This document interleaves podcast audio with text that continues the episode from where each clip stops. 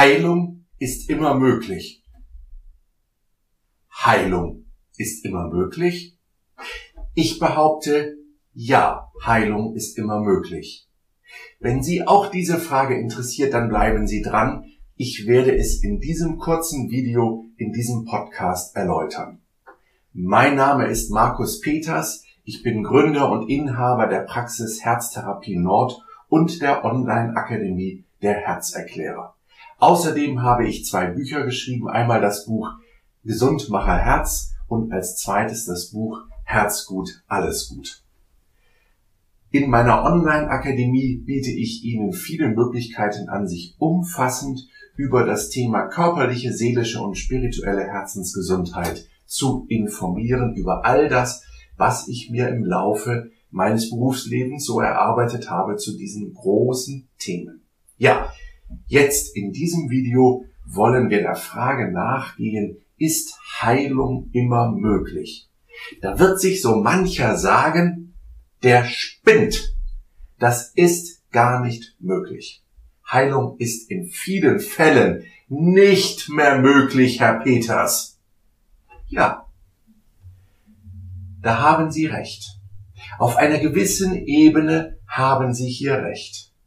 Weil es gibt in der Tat Situationen, wo Heilung auf einer körperlichen Ebene nicht mehr möglich ist. Aber ich sage, es ist eine Frage der Perspektive. Und diese Perspektive, die wollen wir jetzt nachfolgend etwas gemeinsam hier ausleuchten. Lassen Sie mich zunächst einmal mit dem Tierreich beginnen.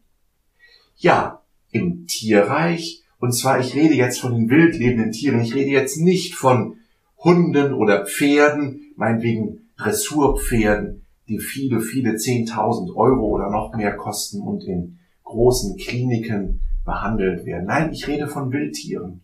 Beispielsweise ein Reh im Wald. Wenn dieses Reh ein Bein verloren hat oder ein Bein gebrochen hat, so wird dieses Reh mit großer Wahrscheinlichkeit keine Überlebenschance haben. Nun, jetzt werden einige Menschen kommen und sagen, ja, aber es gibt Beispiele, die werden zum Beispiel auch auf Facebook geteilt von Tieren, wo meinetwegen ein Vogel den anderen Vogel seit Jahren füttert. Ja, diese Beispiele gibt es, aber sie sind die Ausnahme, sie sind nicht die Regel. Ein Tier, das sich nicht mehr selber versorgen kann, ist in der freien Wildbahn in der Regel früher oder später dem Tode geweiht. Bei uns Menschen ist das nicht so. Wir Menschen, wir können einander pflegen. Wir können Eingriffe durchführen, wie sie uns die moderne Medizin ermöglicht und haben dadurch die Möglichkeit, durch eine Krankheit hindurchzugehen. Und das ist ein riesengroßer, fundamentaler Unterschied. Und trotzdem bleibt die Frage, ja, aber Heilung ist deshalb ja doch nicht immer möglich. Nein, das ist auch so. Heilung in diesem Sinne auf der körperlichen Ebene betrachtet ist nicht immer möglich. Beispielsweise bei Herzerkrankungen, ich selber bin ein Beispiel dafür, eine körperliche Ebene, wenn ich das körperlich betrachte und sage, wie groß ist die Wahrscheinlichkeit, dass ich wieder einmal so gesund und fit werde, wie ich es vor 10, 20 oder 30 Jahren war, dann muss ich schon sagen, die Wahrscheinlichkeit ist nicht sehr hoch. Und erst recht bei anderen Erkrankungen, die fortschreitend sind. Nehmen wir mal an, eine schwere Krebserkrankung. Nee. Hier wird es viele Situationen geben, wo wir sagen müssen, einen Zustand von einer ursprünglichen Gesundheit, der körperlichen Unversehrtheit wird wahrscheinlich nicht mehr zu erreichen sein. Und trotzdem ist auf einer anderen Ebene eine Heilung möglich. Und zwar dahingehend, dass ich die Möglichkeit habe, an einer Erkrankung zu wachsen und innerlich zu reifen.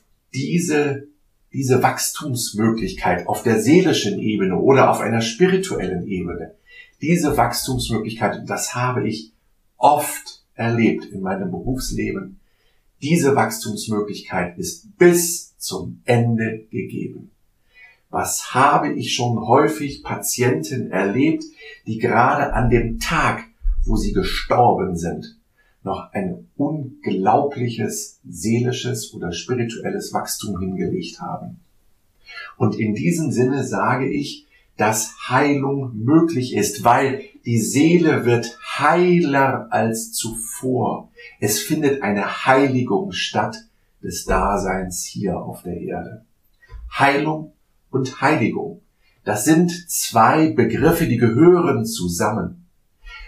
Für uns heutzutage gehört das eine ins Krankenhaus und das andere in die Kirche und es hat nichts miteinander zu tun.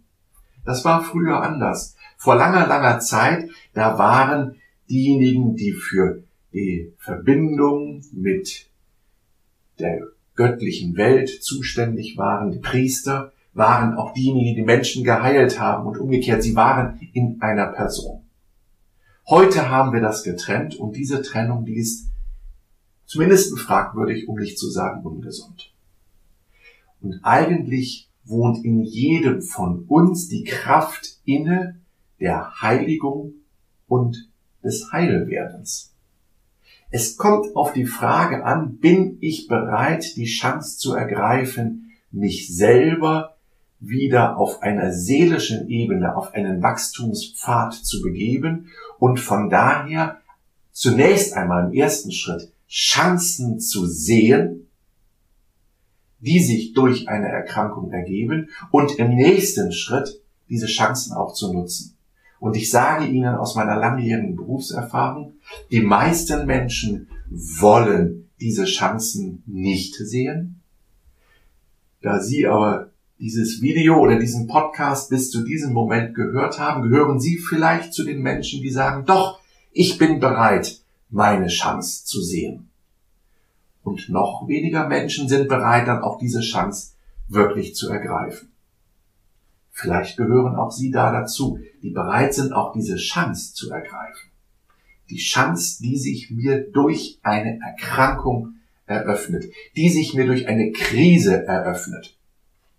Ich selber kann kein Chinesisch, aber äh, ich habe es schon oft gehört von Menschen, die der chinesischen Sprache mächtig sind, dass im Chinesischen ist das gleiche Schriftzeichen ist für Krise und für Chance.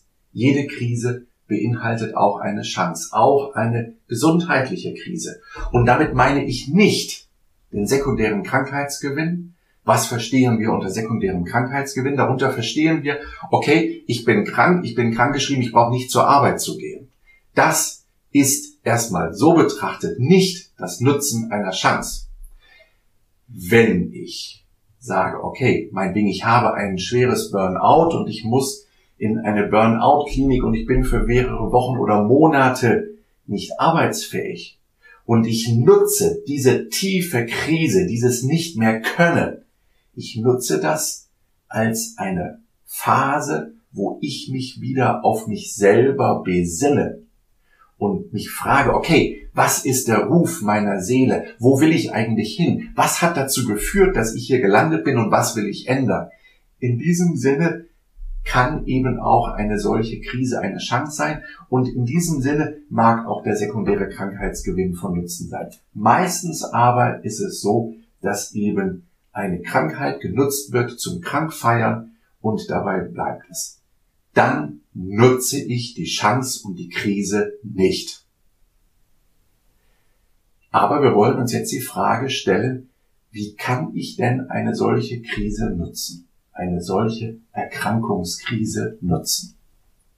Und da möchte ich Ihnen zwei Beispiele geben. Ich möchte Ihnen als erstes Beispiel einen Menschen vorstellen, dessen Buch ich gerade gelesen habe. Ich kenne diesen Menschen nicht persönlich, ich kenne ihn von einer ganzen Reihe von YouTube-Videos und von einigen seiner Bücher. Es ist Boris Grundl. Boris Grundl ist mit 25 Jahren von einer Klippe runtergesprungen, hat sich die Halswirbelsäule gebrochen, einen bestimmten Bereich dort und war von nun an gelähmt von der Halswirbelsäule an abwärts. Eine absolut aussichtslose Situation, die er auch als solche erlebt hat. Und er beschreibt in seinem Buch Steh auf, das Ende aller Ausreden. Ich kann es Ihnen nur sehr empfehlen, wenn Sie das Thema wirklich interessiert, lesen Sie dieses Buch. Steh auf, das Ende aller Ausreden von Boris Grunde. Er beschreibt in diesem Buch die Phase des Selbstmitleides.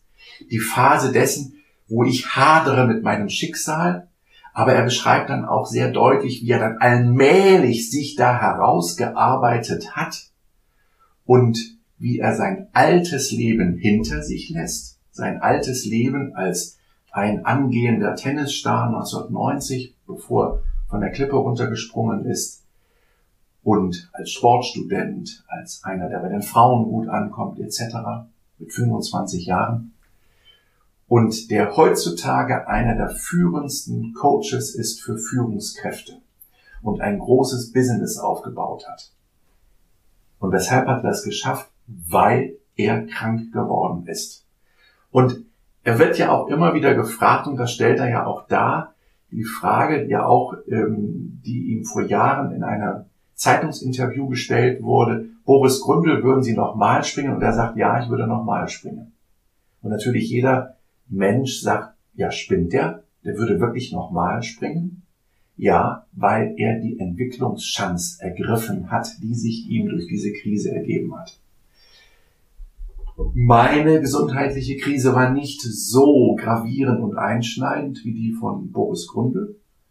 Und doch war es so, dass ich ja im Sommer 2019 immer schwächer wurde, immer kränker wurde. Nun, ich bin ein Mann und ich habe gedacht, ach ja, ich habe ein bisschen zu viel gearbeitet und ich habe einen Burnout und ich muss mich mal kräftig ausschlafen und dann wird das wieder. Ja, ich habe das ordentlich verdrängt. Und dann irgendwann merkte ich so, nee, das, äh, das ist doch ein tieferes Problem. Und dann waren wir im Urlaub gewesen und wir waren wandern gewesen einen ganzen Tag, 25 Kilometer. Eigentlich keine Strecke für mich. Und ich war am Abend ganz schön froh, wie wir im Hotel angekommen sind. Und ich war ganz schön alle. Und dann merkte ich irgendwie so, hm, scheiße, irgendwas läuft hier gar nicht rund. Dann kamen Herzrhythmusstörungen dazu, mehr als sonst. Herzrhythmusstörungen habe ich schon seit, seit vielen, vielen Jahrzehnten, aber es wurden mehr. Und dann allmählich dämmerte es mir, dass ich ähm, doch mit der Verdrängung aufhören muss und mich den Tatsachen stellen muss. Kurze Zeit später war ich bei einem Kardiologen in Hamburg gewesen, weil ich mich nicht selber untersuchen wollte und lag bei ihm auf der Liege und er hat Ultraschall gemacht, sieht das, stellt das erste Bild ein, ich sehe das Bild und mir ist sofort klar in dem Moment, meine Situation ist äußerst ernst und ich muss unters Messer und wir wollen schauen, ob ich überhaupt noch bis dahin komme. Und er guckt mich an und ich sage zu ihm, Herr, sowieso, wir brauchen gar nichts zu sagen, ich weiß Bescheid. Ich habe es geschafft, in diesem Moment jegliches Selbstmitleid, jegliches Hadern mit der Situation über Bord zu werfen. Und ich habe mir in diesem Moment gesagt, okay, entweder das war es jetzt, dann hatte ich ein gutes Leben gehabt bis jetzt, dann ist auch okay. Oder aber ich überlebe das Ganze und werde durch eine tiefe Krise hindurchgehen, aus der ich gestärkt hervorgehen werde und davon werden unter anderem meine Patienten profitieren. Nun, es wurde eine tiefe Krise. Ich will jetzt hier nicht auf Details eingehen, aber es wurde eine existenzielle Krise, die ich nur um Haaresbreite überlebt habe, inklusive Nahtodeserlebnis etc. Und es hat danach eine ganze Weile gedauert, mich da wieder herauszuarbeiten. Ja, heute bin ich wieder Einsatz fähig, berufsfähig, was ungewöhnlich ist. Noch vor wenigen Monaten sagte ein Kollege zu mir, ein Augenarzt, vielleicht wissen die, dass ich auch mit meinen Augen ja auch viele Probleme habe. Ich war bei einem Augenarzt gewesen zur Kontrolle und der sagte zu mir, naja, Herr Peters, seien wir noch mal ehrlich, normalerweise wären Sie schon längst berufsunfähig. Mit Ihren beiden Vorerkrankungen, mit Ihren Netzhautproblemen und Ihrem Herzen würden Sie eigentlich jetzt Rentner sein. Und dafür können Sie doch eine ganze Menge wo ich dachte, so, ja klar, eigentlich wäre ich berufsunfähig. Ja, und ich arbeite aber wieder 40, 50, 60 Stunden in der Woche und es geht und es macht mir Freude und ich bin gerne da und habe noch viele Dinge vor in meinem Leben. Und ich habe viel, sehr, sehr viel lernen dürfen. Ich möchte auch diese Phasen in meinem Leben nicht mehr missen, weil sie mir unendliches, unendliches spirituelles Wachstum ermöglicht haben. Nun, wie ist das möglich, dieses spirituelle Wachstum zu erreichen? Da möchte ich Ihnen heute einen Gedanken mitgeben, einen Gedanken mit Ihnen teilen, den ich vor wenigen Tagen in dem besagten Buch von Boris Grundl gelesen habe.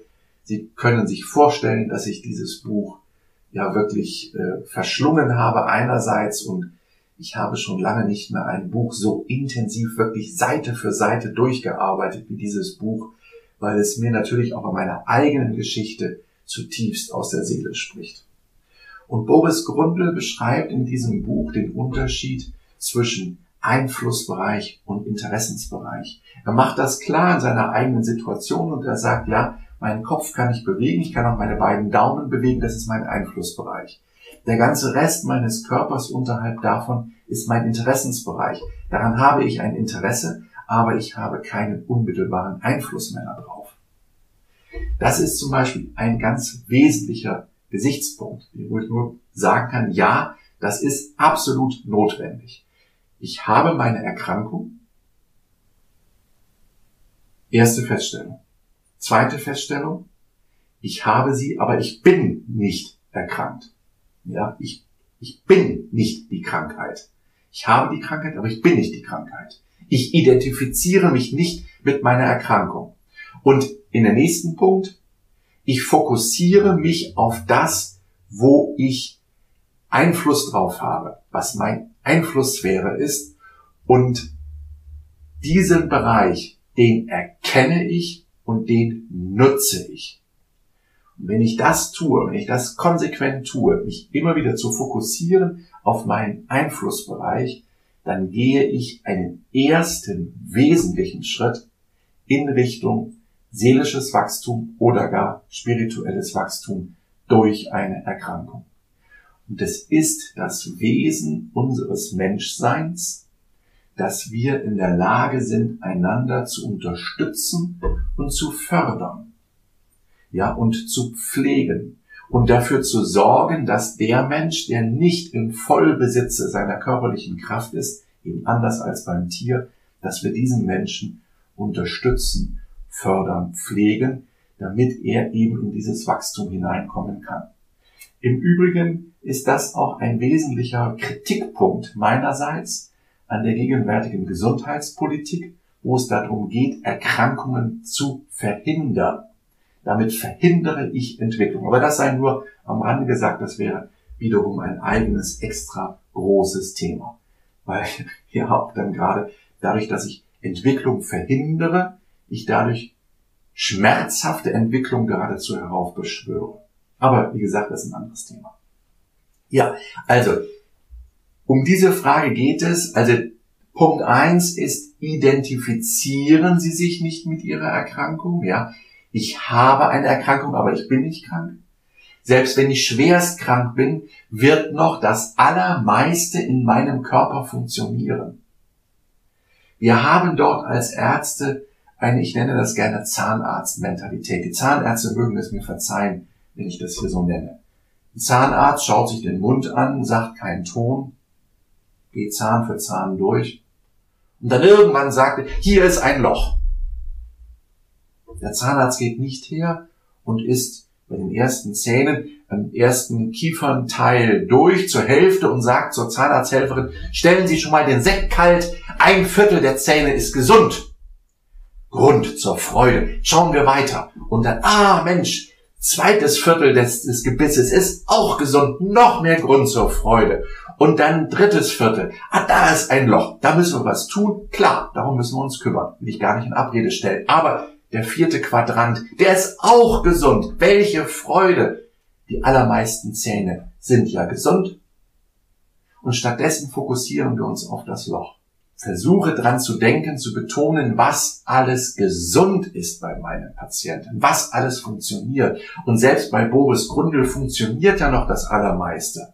Ein paar Nerven funktionieren nicht mehr, ja, und das ist ein Problem. Bei mir, ja, mein Herz ist nicht mehr in der Lage, die Leistung zu erbringen, die normalerweise üblich wäre. Meine Augen sind nicht mehr in der Lage, so zu schauen, wie es normalerweise üblich wäre. Aber trotzdem sage ich, 97, 98, 99 Prozent ist gesund und funktioniert. Und darauf fokussieren wir uns. Das heißt, wir richten weg den Blick auf die Erkrankung, sondern wir schauen auf das, was geht und damit identifizieren wir uns und dann haben wir unendliches Wachstum. So, jetzt bleibt die Frage, Heilung ist immer möglich. Wie ist das jetzt mit einem Patienten, der dement ist? Wie ist das mit einem Patienten, der im Wachkoma liegt? Nun, auch ich habe nicht zu allen Fragen des Lebens eine Antwort. Vielleicht nur so viel, aber verstehen Sie jetzt bitte die nächsten Sätze mehr als eine Annäherung, als eine innere Fragehaltung. Bisher habe ich wirklich aus tiefer eigener privater, aber auch beruflicher Erfahrung gesprochen. Jetzt ist es mehr ein Fragen. Kann es sein, dass bei einem solchen Menschen, dass der etwas bewirkt in seinem Umkreis der Menschen, die sich um einen beispielsweise um einen Wachkoma-Patienten kümmern müssen? Wissen wir, welchen Stellenwert diese Erfahrung des Patienten hat? Wenn wir einmal das Leben aus einer ganz weiten Perspektive anschauen und uns klar machen, okay, das ist eine Inkarnation unter vielen Inkarnationen davor und danach macht dieser Mensch, macht diese Geist, Seele diese Erfahrung? Wissen wir, wozu es gut ist? Wissen wir, was diese Seele in diesen Jahren lernt? Nein, wir wissen es nicht. Und von daher möchte ich ja einladen zur Stille und Demut und einfach Zurückhaltung. Wir müssen nicht alles bewerten, sondern können auch sagen, ich weiß es nicht, ich weiß nicht, wozu es gut ist. Es wird einen Sinn haben, auch wenn er sich mir vielleicht nicht erschließt. Ja, in diesem Sinne, also Heilung ist immer möglich. Dazu biete ich immer wieder kostenlose Online-Seminare an für einen Abend mit einem Folgeabend dann wenige Wochen später, wo es dann um die inneren und die äußeren Bedingungen der Heilung geht. Wenn Sie Lust haben, freue ich mich, wenn Sie sich da einschreiben und an einem solchen Abend mitmachen. Dort werden wir gemeinsam auch mit interaktiven Übungen, also Sie sind auch gefordert als Teilnehmer, werden wir uns dieser komplexen und spannenden Thematik widmen und ich werde Sie mitnehmen in eine Reise hinein zu der Gedanke, okay, Heilung ist immer möglich. Wo ist mein Potenzial? Wie kann ich mein Potenzial entdecken und wie kann ich mein Potenzial nutzen? Dazu lade ich Sie herzlich ein. Außerdem auch zu meinem kostenlosen Kurs Entdeckungsreise zu meinem Herzen, wo ich Sie über vier Tage hinweg mitnehme zu den spannenden Sehenswürdigkeiten unseres Zentralorganes, und zwar sowohl auf der körperlichen, auf der seelischen als auch auf der spirituellen Ebene. Ja, und dann natürlich freue ich mich, vielleicht sehen wir uns einmal in einem meiner vielen Online-Kurse oder aber in der Praxis. In diesem Sinne grüße ich Sie sehr herzlich. Machen Sie es gut. Bis dann. Ihr Markus Peters, Ihr Herzerklärer.